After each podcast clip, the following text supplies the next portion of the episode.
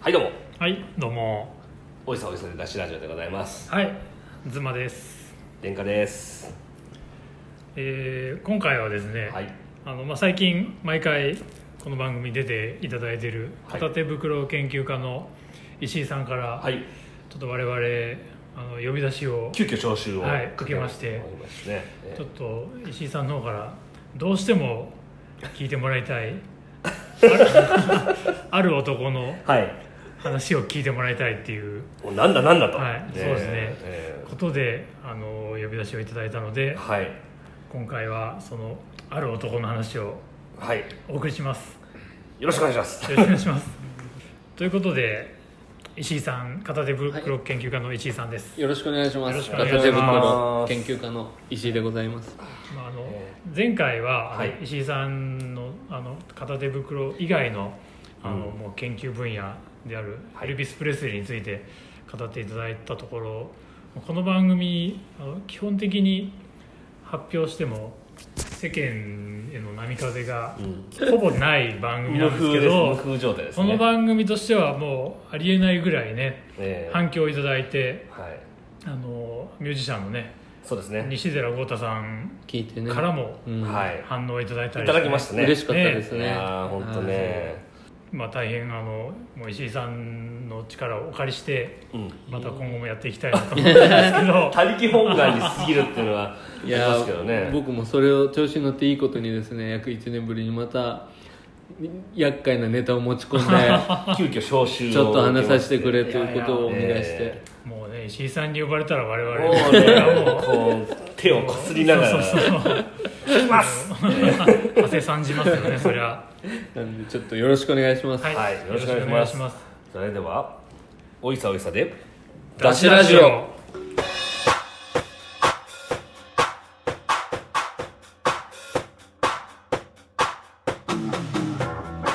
ダッシュラジオそのね、あの、ある男の話を聞いてほしいとはいいうことなんです。うんはい。で、ちょっと最初にですね、その男のはい。生まれについてちょっと話したいんです。よまあ、どのねどのぐらいの時代の人なのかとかも全然まだわかんないなんですけど、まあ、とにかくその男が生まれたのは1909年もうねご存命だとするともう110歳ですね。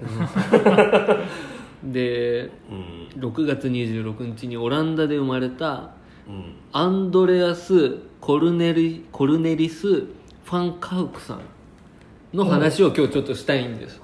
アンドレアス・コルネリウス・ファンカウク。カウクさん。ファンカウクと呼ばれてたみたいです。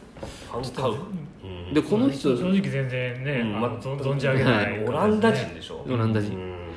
でまあこのねまあそれほど裕裕福な家庭に生まれてなかったこの子がですね、まあ一家でカーニバル巡業に参加したり呼び込みやったりしながら働いてたんですけどちっちゃい頃から、15歳になった時にそいつがですねファンカウクはですね港で働き始めたんですね、うん。でこういろいろやっていくうちに18歳の時に雇い主の船から隣の船に飛び移っておう。アメリカに密入国したんですよ。そうすげえいうファンカウクは。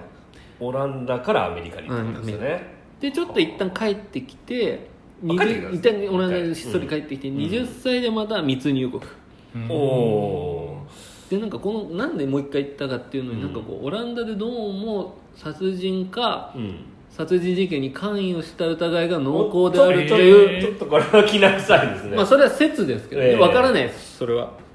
そういうことを言われてるんですけど。でアメリカに二十歳で渡って、その男はまたそのオランダでの経験を生かしてカーニバルとかで働き始めるんですなるほどでそのカーニバルのちょっといい話としてそいつが自慢げに語ってた商法として、うん。こう長いホットドッグを売るんですよ。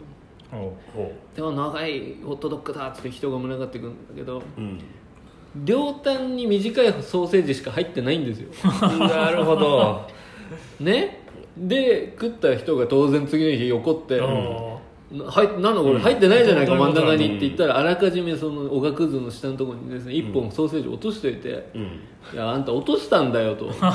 おお いうような商売をやってた男です。これは悪い男ですよ悪い男ですね。これは。なるほど。でやっぱりですね密入国者ですから、うん。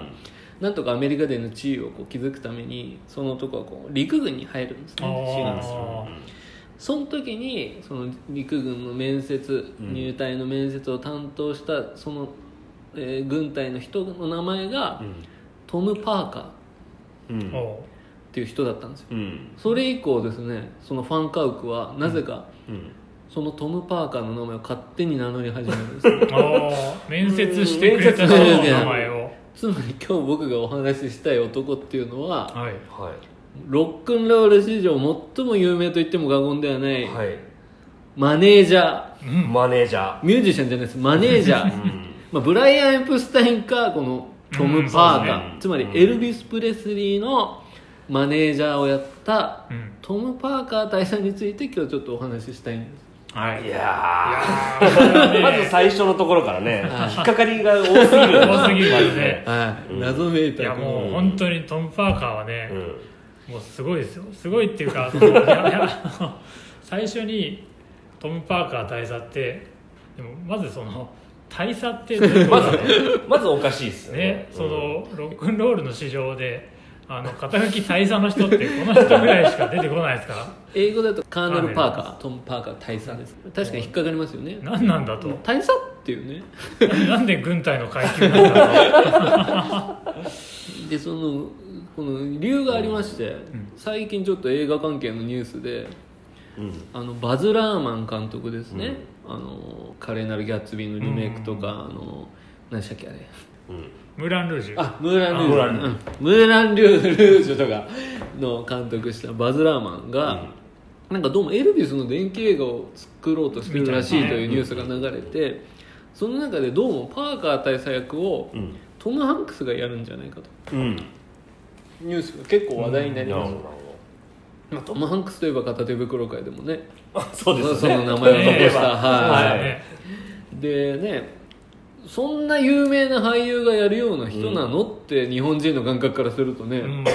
誰だよそのパーカー大佐ってって思いますけど、まあ、これアメリカでやっぱりものすごく有名な人物なんですね。そのだからこのタイミングでもしですよ、まあ、エルビスの映画っていっぱい企画されてその後話聞かなくなるの多いんでわからないですけど、ん。一応そのエルビス映画としてはそんなちゃんとした座組で作られる、うんうんうんでトム・ハンクスがやるってことは一応パーカー大佐に重要な役回りになるでしょ。う、で公開ちゃんとされた時に、うん知っといてもらいたい日本人の一人なんですよパーカー大佐あらかじめね。何の手がかりもないわけですから。そうですよね。は知ることによってよりその映画がい、楽しめるだろうし。こんなすごいやつがね今回我々の番組結構重要な内容ですよこれねはい。そのト映画がねムハンクスから感謝状が来てもおかしくない、ねトム・パーカー誰なんだってなった時に、ん。検索したら我々の番組をヒットするわけですから。これはね SEO きますからねうん。ぐんぐん上がりますよ。ねねまあ、なんでそんな そのロック市場でも有名なのかっていうのは、うん。この今ちょっとはねおいおい話していきますけども、うん。はい。まあ今までのね要はその、ん。トム・パーカー大佐トム・パーカーじゃないんですよ。うん。そもそも。うですね。はい。名前を語っちゃった。全然違いますから、うん。ねちょっともうその時点で怪しい、うん。うん。あのそこからって感じですよそねこから違うんだっていう。やあのなんとなく、はうさんくさい人なんだなっていうイメージとあの情報はあったんですけど、はい。せめてパーカまあーぐらい名前はね名前ぐらいは本名なのかなと思いきや、違いますかねアルクス・アントニウス、なんとかニュースみたいな名前じゃないですか。何ですっけ？ね。アンドレアス・コルネギリシアの哲学者みたいな。ねトムでもパーカーでもなかったっていうねでまあそのパートム・パーカーが今誕生したわけですよこの軍隊に入ってね、うんでもそこでですねまあちょっと軍隊はあの敵前逃亡の疑いをかけられてほう。うん。あの敵前逃亡に問われたことによって精神をちょっと病んじゃってうん。それがきっかけで除隊するんですね。うん。で除隊した後はいろいろまたちょっといかがわしい商売に手を染めながら生きていたんですが、うん。まあ、1933年それがまたね35年っていう説が出てきたりするのもよくわかんないところなんですけど、まあ、奥さんと結婚したんですけどはっきりと詐欺行為を働きながら世界恐慌を生き抜くってか本に書いてありますからね。もう、うん。さ在庫を働きなが在庫をら働きながら世界恐慌を生き抜く。生き抜く。まあまあまあ。一行でこうまあたくましいですよね。まあまあねたくましい。強行だから。強行ですから。だしね移民で来てるからね。そうそうそう。いろいろね言葉も不自由だろうし。そうですよね、ねで頑頑張ったんですよ。20 35人ってことは。33の時とかね24か25ぐらいの時ですよね、うん。もそうだね。うでじあのフロリダに今日構えていろんな地元のプロモーションとかあのミュージシャンが来日した時とかにちょっとこうプロモーター的なことをやってるうちにエンターテインメント業界に徐々にこうつながりができてきてたただまあちょっとこの後々不思議なんですけど1940年にはアメリカは外国人登録法ってできて何、かあった時にアメリカのために戦うってことを制約すればあの不法の在留外国人でも市民権が得られるようになったらしいんですけど、うんうんなぜかパーカーはそれ申請しないんですよね、うんだからまあ不法入国ののままですのよままなんだ進めるつもりもなく、うん。それはまあいろんな説なんでやんないのかいろんな説がありますけども、うんうんうん。で30 1935年ぐらいからは、うん。結構いろんなミュージシャンのもうマネジメント手掛け始めて、うん。もうそこそこの成功を収めるんですよ実は、うん。へえでその時もすでにあのマネジメント料25%取るっていう。ー、ほーお4分の1 4分の1当時10から20ぐらいがううん。あの普通。うん。でもしょ最初から25%取ってる。あー。Kindle の抜くのと同じぐらいです。キンデルはパーカー大佐並みってこと高ですかなわかん。ないけどねなるほどでその時に、まあ、1948年に、まあ、元カントリー歌手っていうつてでジミー・デイビスっていう人があのルイジアナ州の知事選に出るんですね。おーその選挙運動をうんあの大々的に手伝ってへ見事当選。選挙運動ってやっぱそういう人いやーちょっとね。あねそれはもう今うん。につながるね、トランプまでつながるね。怪しさがねやっぱりあるっていうね。その時にその苦労をねぎらってそのジミー・デイビスが「よし君はカーネルだ」と。うん。大佐名誉大佐だと。へえ送られて、うん。以降このカーネル・パーカーパーカー大佐って名乗り始めたんですよ。ね 送られてって。送られてってでもその人別になんか軍隊別に権限とかないです。よねはい。うん。権限とかないですよね。勝手なだ称号じゃないです。あだ名みあたいな。だ名です。お前はカーカーネルだカーネルだお前は。その前はなんかあのアンドレアスとかで言ってたんですいやかねあのファンカウでもあのー要は陸軍の時にもうトム・パーカーもうん。名乗ってるので,、もう自分でもう名乗っちゃったはい、オランダ名はもうこの時代は名乗ってないです。もう名乗ってないもう移民した移民じゃないな、移民もう入国した あとはーカーになってパーカーなりきっちゃってる。ただのトム・パーカーから、うん。トム・パーカー大佐大佐にもう昇格したわけですね。でへ1955年うん。運命の年。うんエルビスを知るわけですパーカーがー。おおどうもすごいやつがいるらしいっていう噂をいっぱい聞いて、で早速1月に見に行くんですね。でもその瞬間もあもうこいつはすごいと。うん。うんこれ金を生むぞと。言ってピンときちゃったんですね。ピーンとこの時ちなみにパーカーは46歳。エルビス20歳。うん。その年の差の感じで、うん。でその時エルビスはもう地元のうん。あのサンレコードってね、うん。レコード会社と契約してたんですけど、うんもうパーカーはですね徐々に徐々にこうまさにうん。寄生虫のようにですね侵食してくるんですよもう。でもそれその時もうパーカー大佐46歳なわけじゃない46です。かはいでエルビスはまだ20代20歳。前半20歳でもうバリバリなもう感じじゃないですか、はい。もうすごいとんがってる時代じゃないですか、ほんで地方を巡業してたような時代です。そうですよね、まだ。はい。それをこう40代のおっさんが見て、これはいけるって思うっていうのは結構それはすごいというかすごいです。見る目がありますよありまねうん。だから、ね。まあパーカーっていろんな評価ありますけど、うん。やっぱりエルビスに対してそこまで直感的にこれはって思ったという選球眼に関しては誰も否定できない、そうですよね、うん。だってそれこそ上の世代からしたらなんだこれはみたいな、なんてこう下品なみたいなねものすごい叩かれてたわけじゃないですか、うん。まあそのカーニバル的な出自でいくと下品さもまた惹かれるとこではあったんでしょうね、うん。うんいけると、うん。怒ってるっていうのはそのプラスでもありますからね、工業的には。なるほど、はで両親とかそのサンレコの社長のサム・ヒリスが徐々に徐々に取り入って、うん。でいつの間にかこう特別顧問という勝手な立場になってるわけですね。またうさんまくさいたうさんくさい。肩書きで。すね、でこの時にもう母親とサム・フィリップスはその尊大な態度に対して不信感をもう抱いてたらしいです。なんでその大きなレコード会社に移籍させようとパーカーは画策するんですけどサム・フィリップスはわざと3万5千ドルっていう額をふっかけるんですよ。おー。移籍に際して。そんなに払えねえだろう払えねえだろうっていう、でもとパーカー大佐はその契約を RCA っていうもう大きな大手レコード会社にと結んじゃうんですよ。当然向こうからその海の山物とも山の物とも分かんない若者に対してそんな金払えるかバカっていう交渉の始まりだったんだけど、うん結果的には納得させちゃったわけ。しかも確か4万ドルであはあ。むしろ。むしろ。あ上がっちゃってるアップしてる。うん。へそういうような男がいよいよエルヴィスと二人三脚で全米に打って出始めたわけですおおでやっぱりね先見性はあるんですよパーカーえは、そうですよね。何よりまずテレビを使おうとしたんですよ。あそれまで当然ラジオでしかヒット曲生まれないけど、うんうんテレビだったことで、うん。CBSABCNBC ってと立て続けに番組決めてきて出演してでついに最後エド・サリバン賞にと突っ込んで伝説の。伝説の。これが82%おおいい。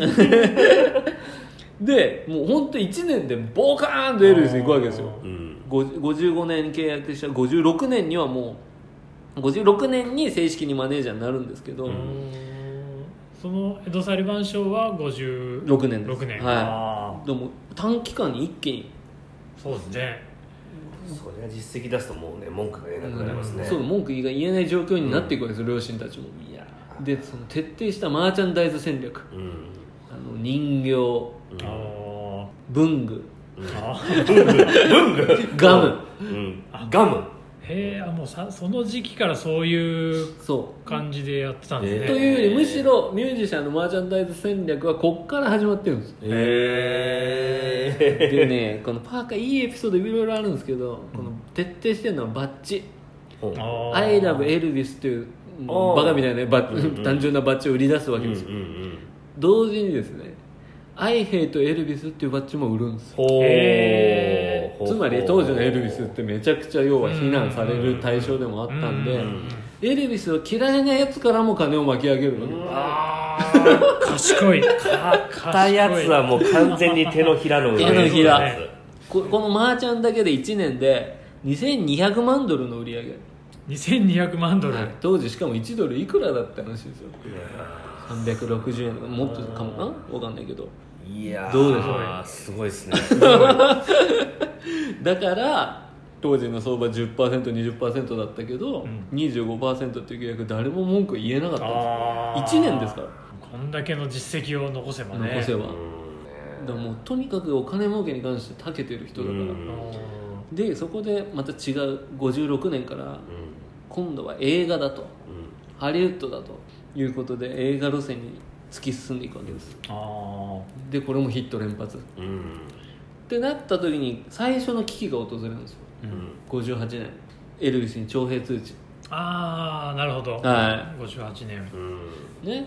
あこんだけでやっぱりハパーカーはこの時点で言ってもミュージシャンの人気っていうのは12年で終わるっていうのをすごく思ってたんで、うん。エルヴィスにもそう思ってたみたいですね、うん。最初。うん。でそのタイミングで58年来ちゃったと、ん。参ったってなってまだまだだってね、うん。もうこれからだ。これからっっていう時ていう時にですよね、でも思ったわけですパーカー。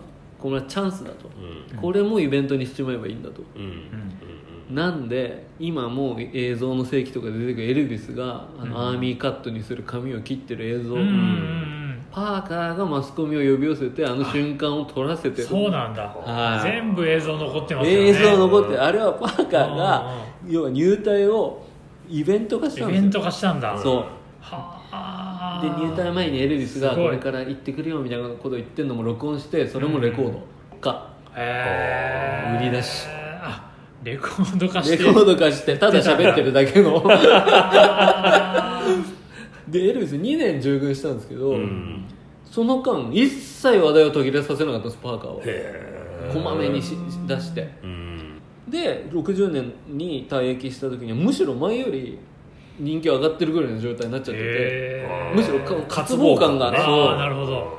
で当然帰ってきたのもイベント化うん。うん各駅に列車止めてファンとの交流。うフィーバーを起こすわけですよ。うん。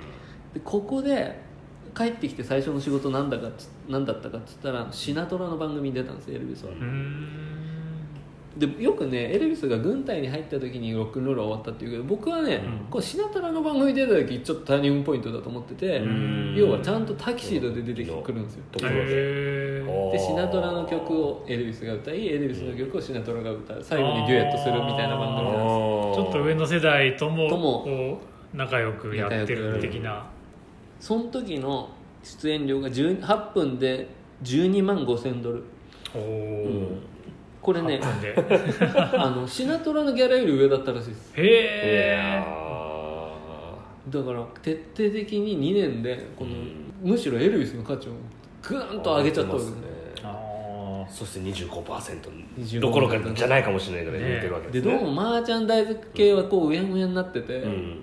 そのどこに入ってるのかよくわかんないみたいなあねあうやむやにしてそうだな。うんでここでもうまずは大黄金期ですよねエルビスあのー。で除隊後はもうこれは映画だと。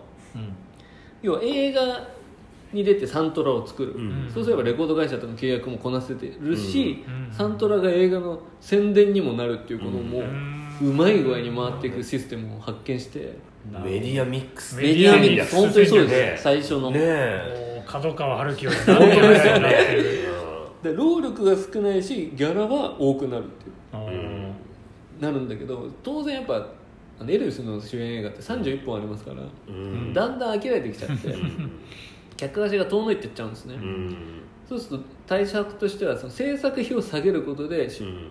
利益を上げようとするから、どんどん映画がダメになっていっちゃう。先細っていっちゃうん先細っていく、そうすると何が良くなかったかっていうとあのパーカーはですねエルビスの曲に、うんあのあ映画にうん。曲使ってほしいんだったらちょっと印税よこせっつってうん。作曲家、作詞家から分取ってたわけですほう。ほうほうほう。でもそれを上回るぐらいの売り上げがあるからうん。納得してたんだけど、うん。映画が入んないってなってきちゃうと、じゃあもうやる意味ないじゃんってなって、うん。いい曲が曲のクオリティもどう送っあってなっちゃうんですよ。でそうなだからこれ最初のピンチですよね。しかも来ました。ビートルズ。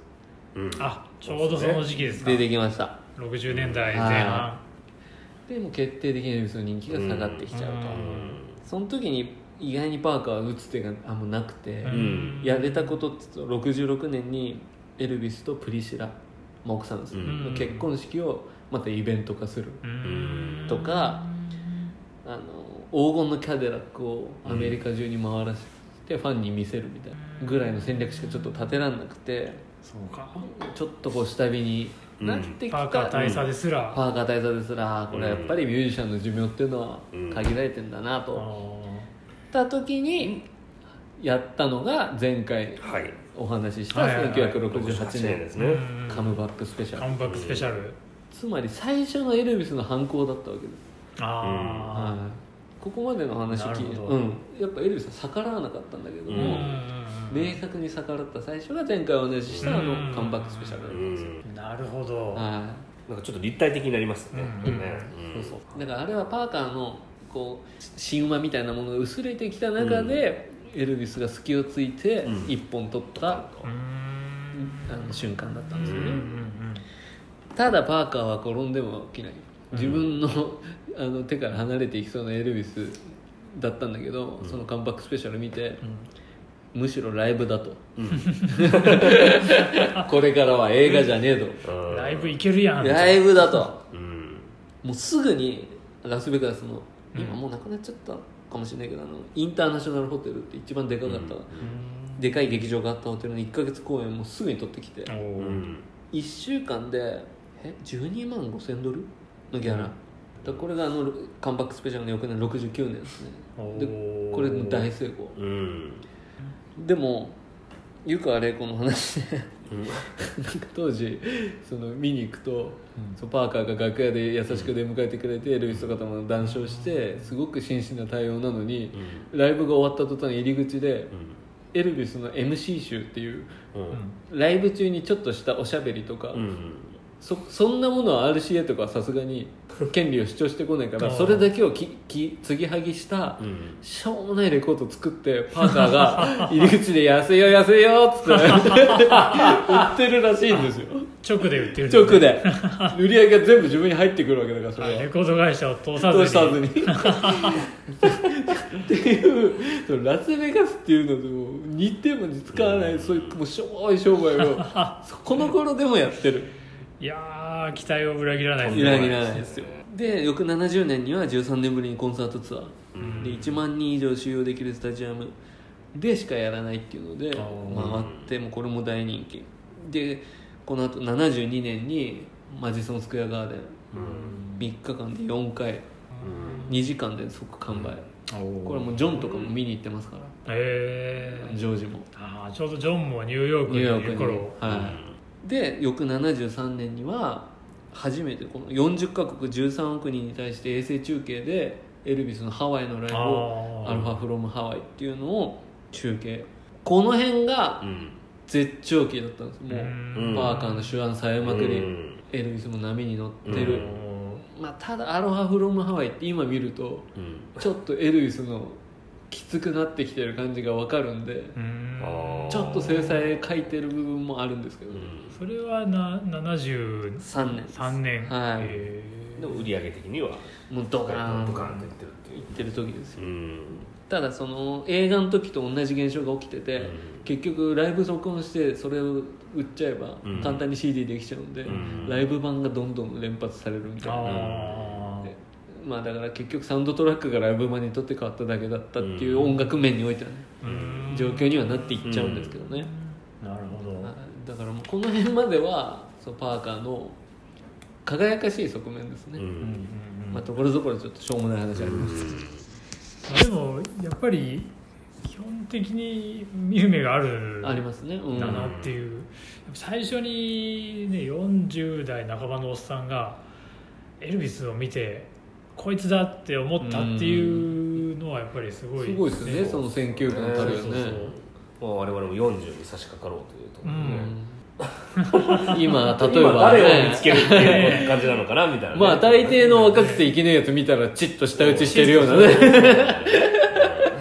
それじゃダメなんですよやっぱり、ね。うん。しかもそこにかけるっていうね、うん。ことができるから、そうそう。こパーカーはね、うん。あの一人をマネジメントするというスタイルだったので、うん。ああそうですよね。だから他にだからいろんなの特化引っかいとかじゃなじゃないんですよ、でうん。やっぱエルビスこれだって言たら一人なんですよ。ああある意味うん一途な、一途。へーだしその昔ながらのやり方っていうんですかね、う一心同体一心同体で歩んでたんだけども70年代中盤ぐらいからちょっと負のスパイラルが始まっていくわけです、うん。あでエルヴィスの問題として、まあ、離婚があったんですね。あうん。でこれはですねエルヴィスって空手にすごいハマってまして、はいはいはい。あの今でも YouTube でエルヴィスの空手のフッテージがあるんでちょ見てほしいんですけど、うん。しょうもない。でエルヴィスのあのステージアクションってあれ空手なんですよ。ああ、うん。その空手の先生にですねプリシラを取られちゃったんですね。ああそうなんだそうなんですか。あーもそれ知らなかうった。でまあ当然この世代のスターですからもうひどく遊んでたんだけどもやっぱりすごくショックだったらしくて、うん。それとも嘘みたいにライブがむしろ詰め込まれていたのでこの時代うん。は、どんどん体がついていけなくなって心、うん。体も心もダメになってっちゃってう、んその薬に頼っちゃったんですね、うん。でこれがね今の時代とちょっと違うのはそれ処方薬なんですよ。うん。いや麻薬じゃないんですよ。だけど今その薬をこんぐらいの容量でっていうんじゃない使い方をしてるわけだから、合法的にでもなんかうん。ある意味マイケル・ジャクソンいとかやそうなんですよ。プリンスとかともめちゃくちゃ似てる。通じるようなうん。話ですよね、マイケルも結局あのね医師が後に死逮捕されましたけど、うん。うんだから思本人の意識としては麻薬中毒に陥ってるという意識はないんですよ、だ、うん。あだけどそれがひどくなっていっちゃって明らかにライブ中ろれつが回んなくなってきちゃったりとかいうのも出てきちゃう。うん。で大佐は大佐でパーカーはですねうん。とにかくギャンブル好きなんですよ。へえあのねエルビスがうホテルカジノで歌うわけですよねラスベガス。ホテルでラスベガスでそりゃもうカジノですよね。その金以上のリアルタイムでパーカーはカジノで吸ってる。っていう一説によるとエルビスが死んだ時にあのラスベガスのヒルトンにパーカーがなんか3000万ドルの負債があったっていう。3000万ドル。3000関係万ドル。計算ができないよね。らしいですね。100円計算でもね。だからあの大なんだっけ紙の会社の若社長みたいなね。なんかはいプリンス的なね。的な。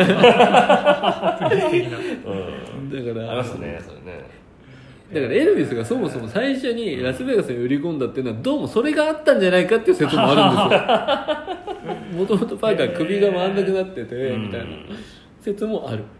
でですねこんいくつかの2人の間に決定的な事件が起きちゃうんですね、あのですねまずパーカーがやった最大のこれもダメだろっていうのは73年なんですけど、うん。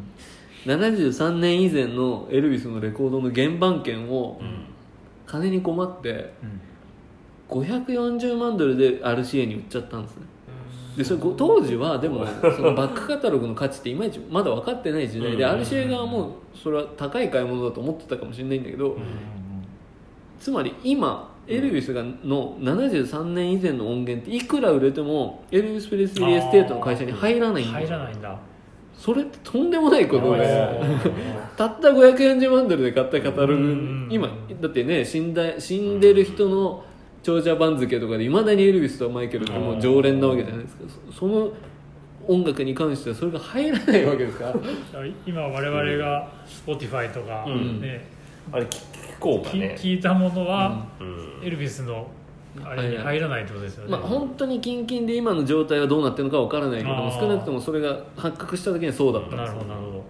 でこれはちょっともうかなりの汚点。うん。うん。で75年。うんまたこれもねエンターテインメントファンとしては悲しい事件が起きます。うん。あのエルビスの楽屋にですねラスベガスのうん。バーブラ・ストライさんとかやってくるんですね。で「スター誕生」のリメイクの共演しをエルビスにオファーするんですよ。まあ最近もね最近レディーガガでレディーガガと、うん。再映画化されましたはい。けど、あスター誕生。のあれの1個前の「スター誕生」ですね、まあ、何回も映画化されてるからね。うん。3回目ぐらいの時ですよね。そうです。でもうエルビスが喜ぶわけですよ。75年ちょっともうエルビスうん。かなり調子悪くなってうん。むくんできちゃってる時代なんで、うん。その太ってる時もね波があるんですけどエルビスの場合、何月はやばいけど何月はちょっと大丈夫。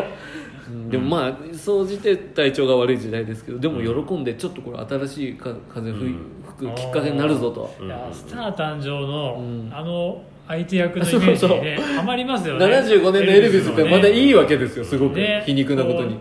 一時期はこうスターのこう映画を極めた男がちょっとこう転落してきてるみたいな、うん。まさにそういう役なんですよ、スター誕生の男役っていうのは、でエルビスは大喜びしてたのに、そのバーブラ・ストライさんだと制作者側がこう50万ドルの出演料とうん。映画の利益の10%を提示したんですね。おおただパーカーがですね乗り気になって「よーし」と。うん「こっからやぞ」と。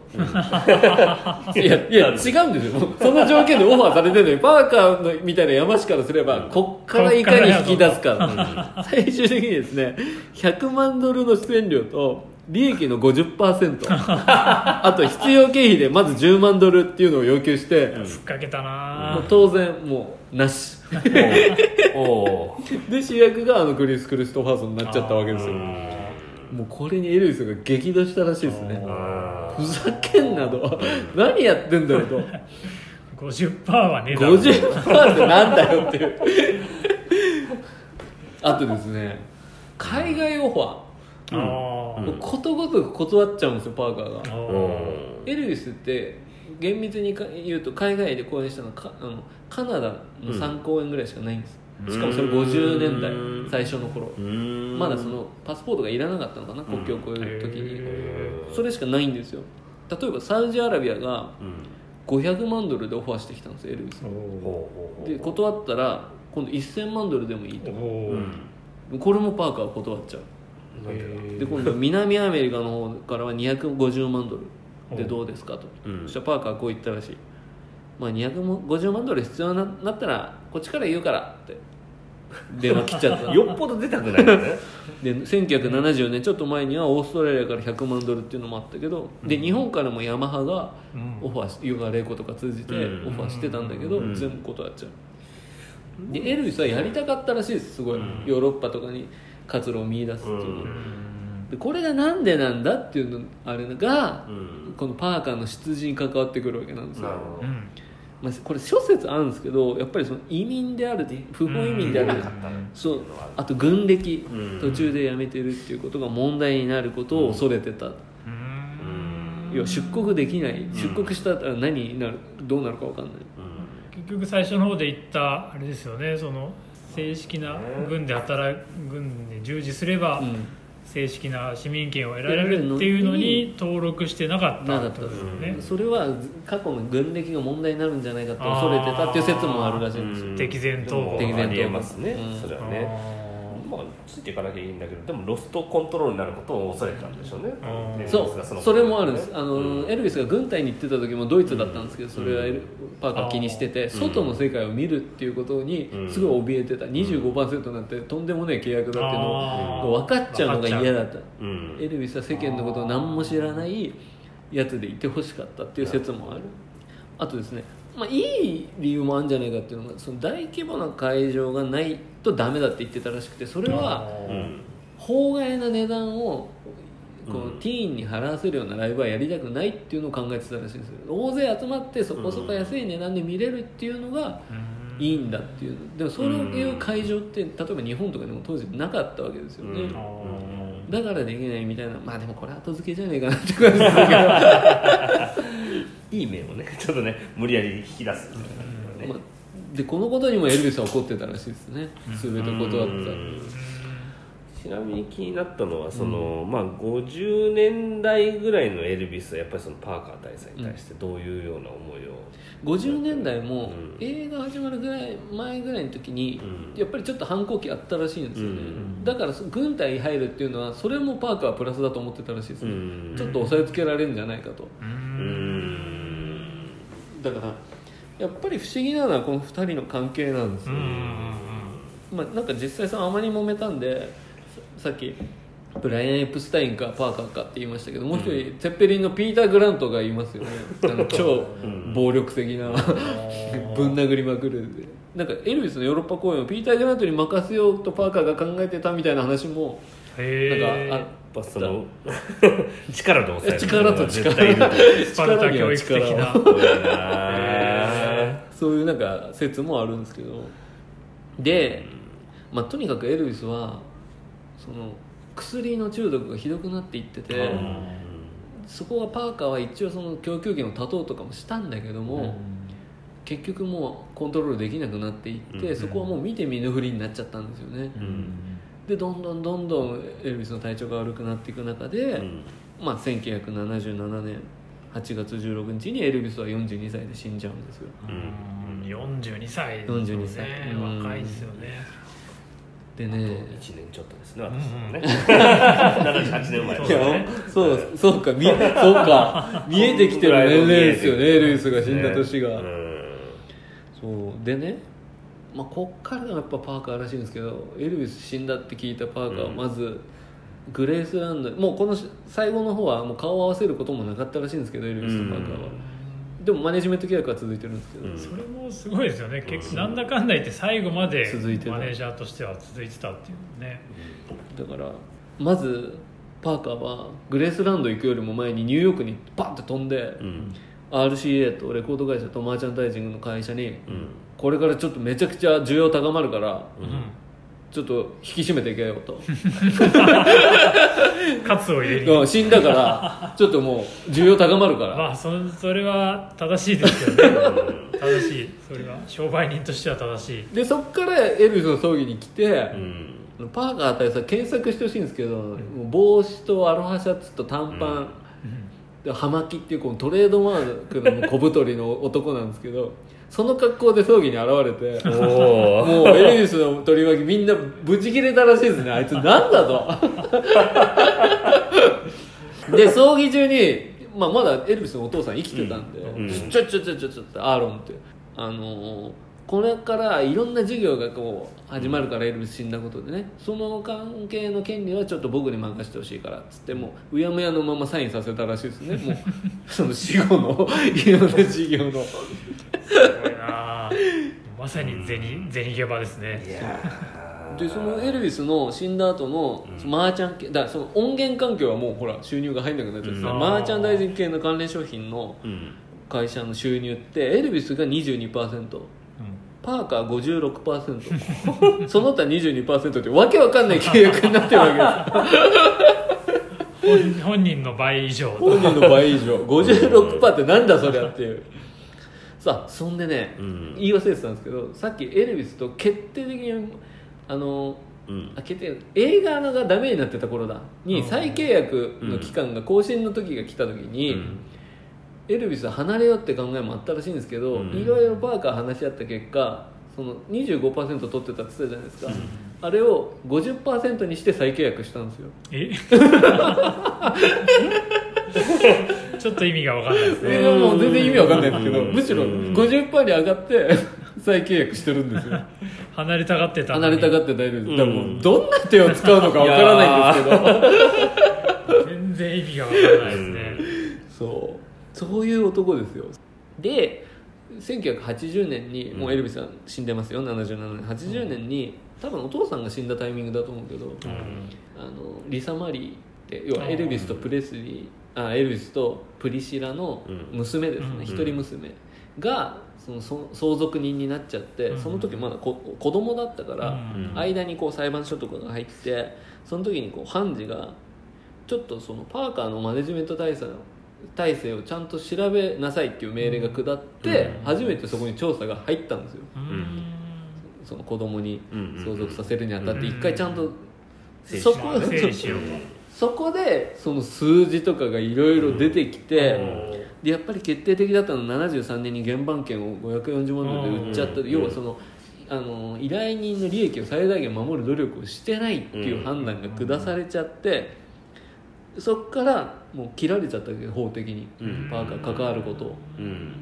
あのー1983年にエルビス側の会社がパーカーに200万ドル払って示談っていう形でうん。要は法廷闘争までいかなかったけど示談にしてもう関係を切っちゃった。ん。です、完全にまあでをも逆に80年代まで関係続いてたっていうことに結構驚きますけどね。しかもなぜかエルビスの元奥さんのプリシラは、うん。そのパーカーにずっと寛容なんですよ。やれるイベントになぜか呼ぶんですよ、この頃だとファンファンからしてみればもうめちゃくちゃ怒りの対象ではあったのに、うんいろんな記念式典で必ずパーカーも来てて。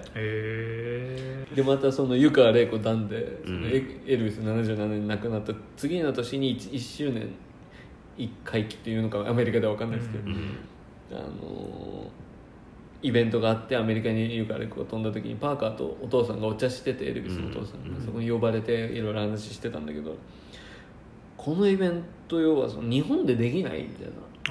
うん。もう商売の話しかしないらしいんですよ。パおーーカーがもうよくあれかあもうこの人本当に商売しかしないんだっつって。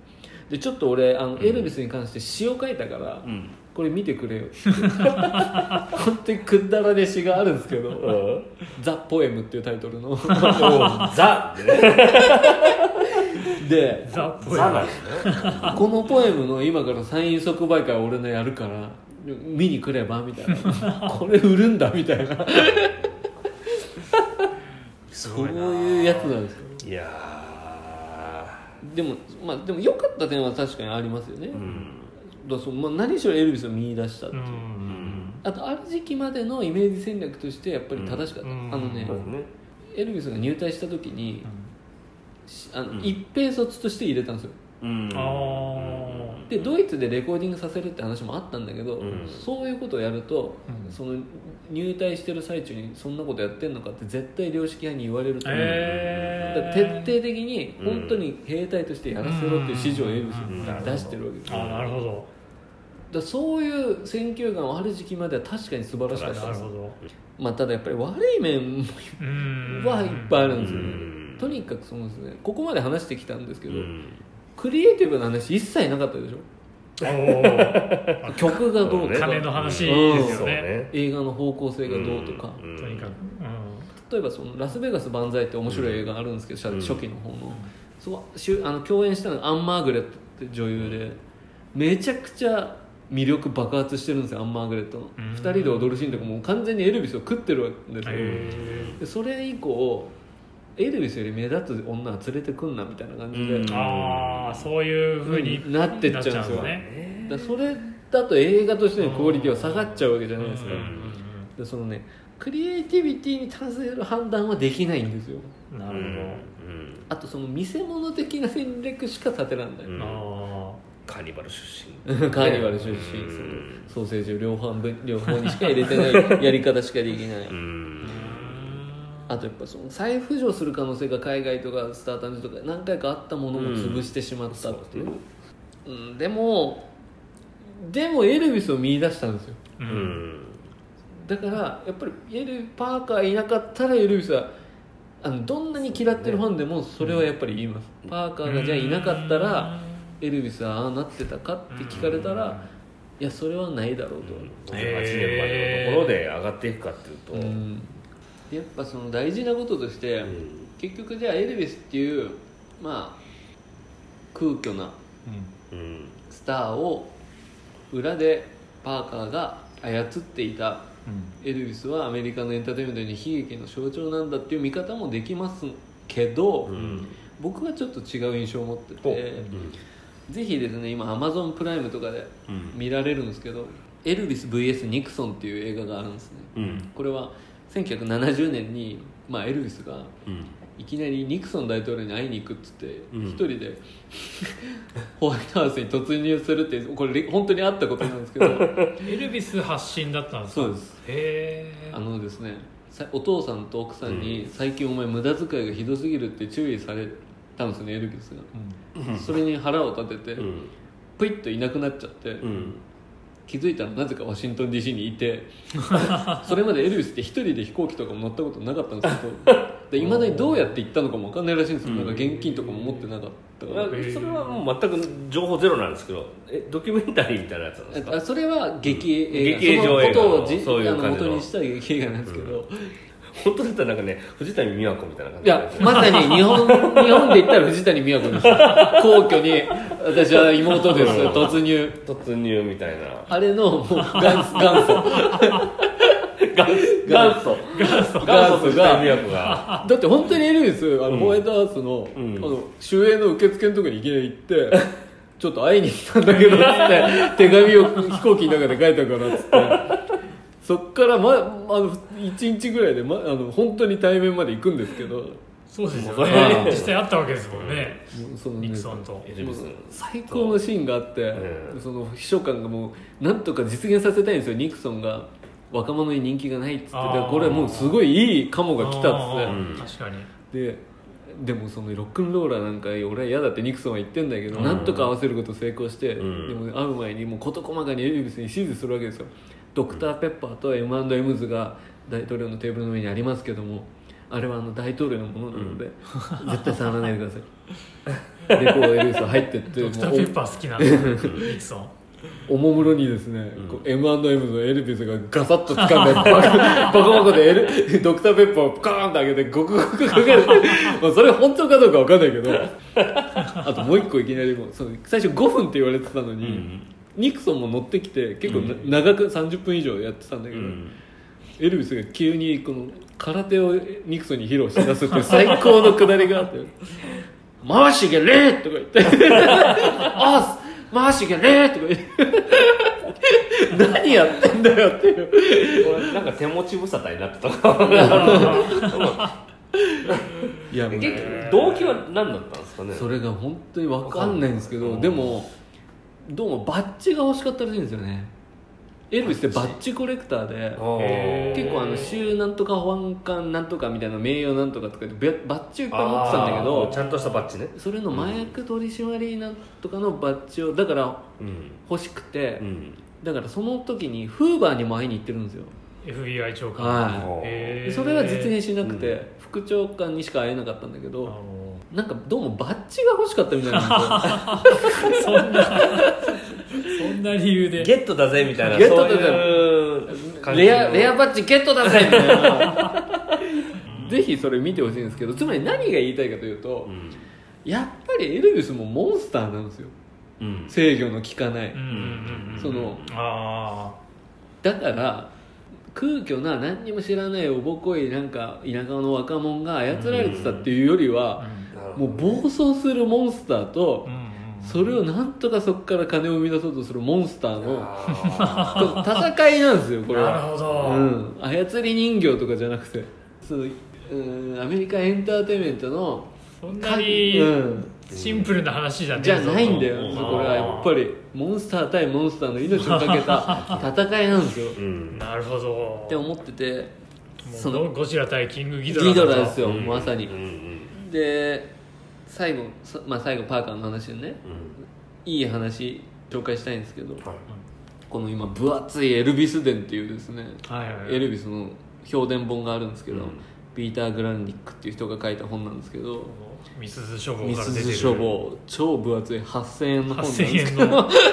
しかもこれ多分下巻ですからね。1000円。ねこれを持ってるっていうのがもう本気を感じますよね、そこでのこうピーター・グラルニックがエルビスとパーカーについて関係について語ってる言葉があるんですけど、まるで結婚している夫婦のようなもので、うん。大いなる愛情忠誠心尊敬によって始まりそれが相当の時間持続持続した後さまざまな段階を経てプレスリーの人生の終わりまで続いたがどこかで決別決別しておくべきものであった。両者の関係の間にあったはずの決まり事は最後にはことごとく機能機能しなくなっていたがどちらの側も自分から去る勇気はなくそうしないさまざまな理由が両者にはあったって書いてある、うん。あうん。なんかまさにもうそうこれだなっていう。ー夫婦関係のような。夫婦関係。し合ってたっていうかね。実際かなりのとこまでパーカーを切るの詰めてたらしい、うん。具体的な話が、うん。うんそれでも最終的にはなぜか戻ってしまう、う。んうん。でこのパーカーという男がですねまあもしかしたら映画としてちゃんと描かれるかもしれないんですけど、うん。そのまあ、えー97年ですか、パーカーが亡くなった時うん。やっぱりプリシラはちゃんと参列するわけです。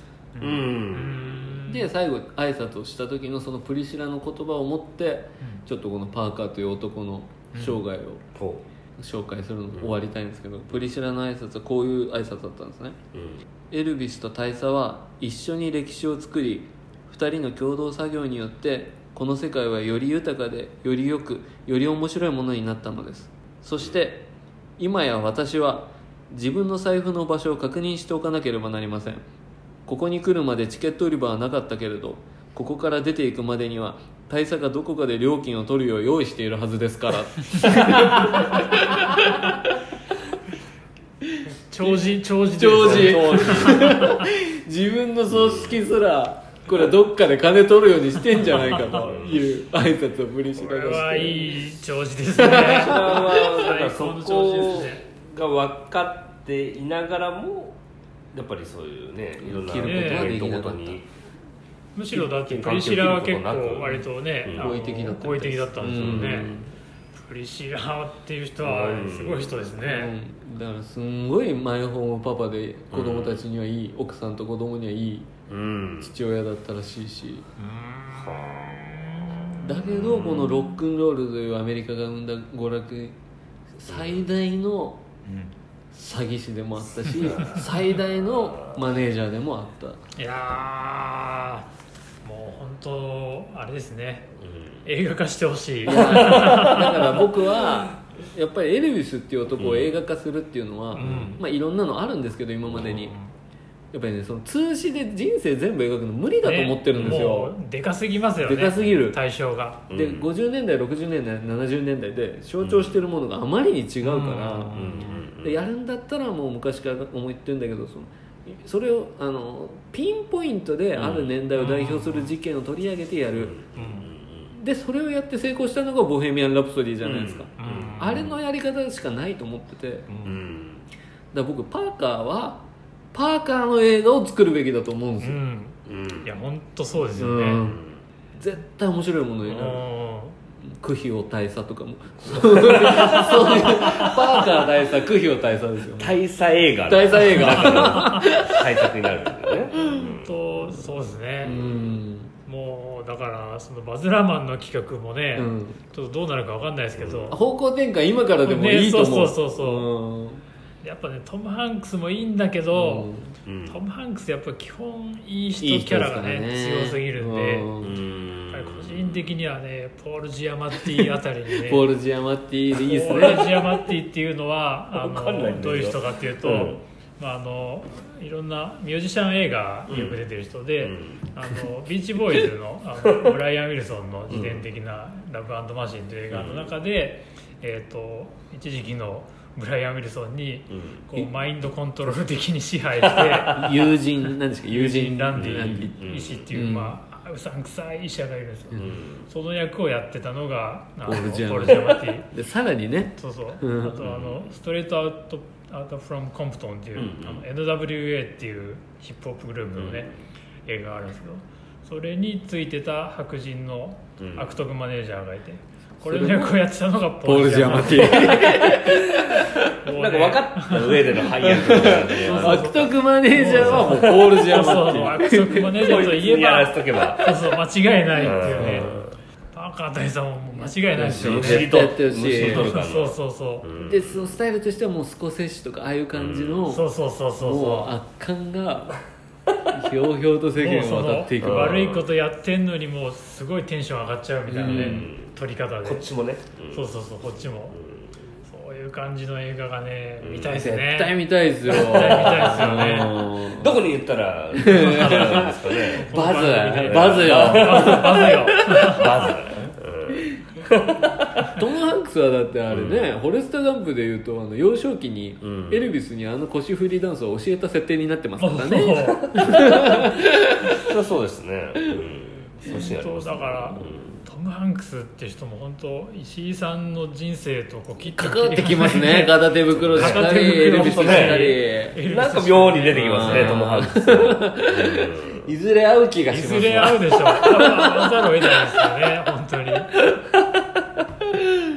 そうなんでまあちょっとこれ別に音楽に興味あるないかかわらず、こういうやつがいたんだっていうのを知ってほしいです。そうですよね。エルビスのことそんな知らなくても、全然関係ない間違いなく面白いですよね、うん。こんな山師がいて、そそれがアメリカのエンターテインメント。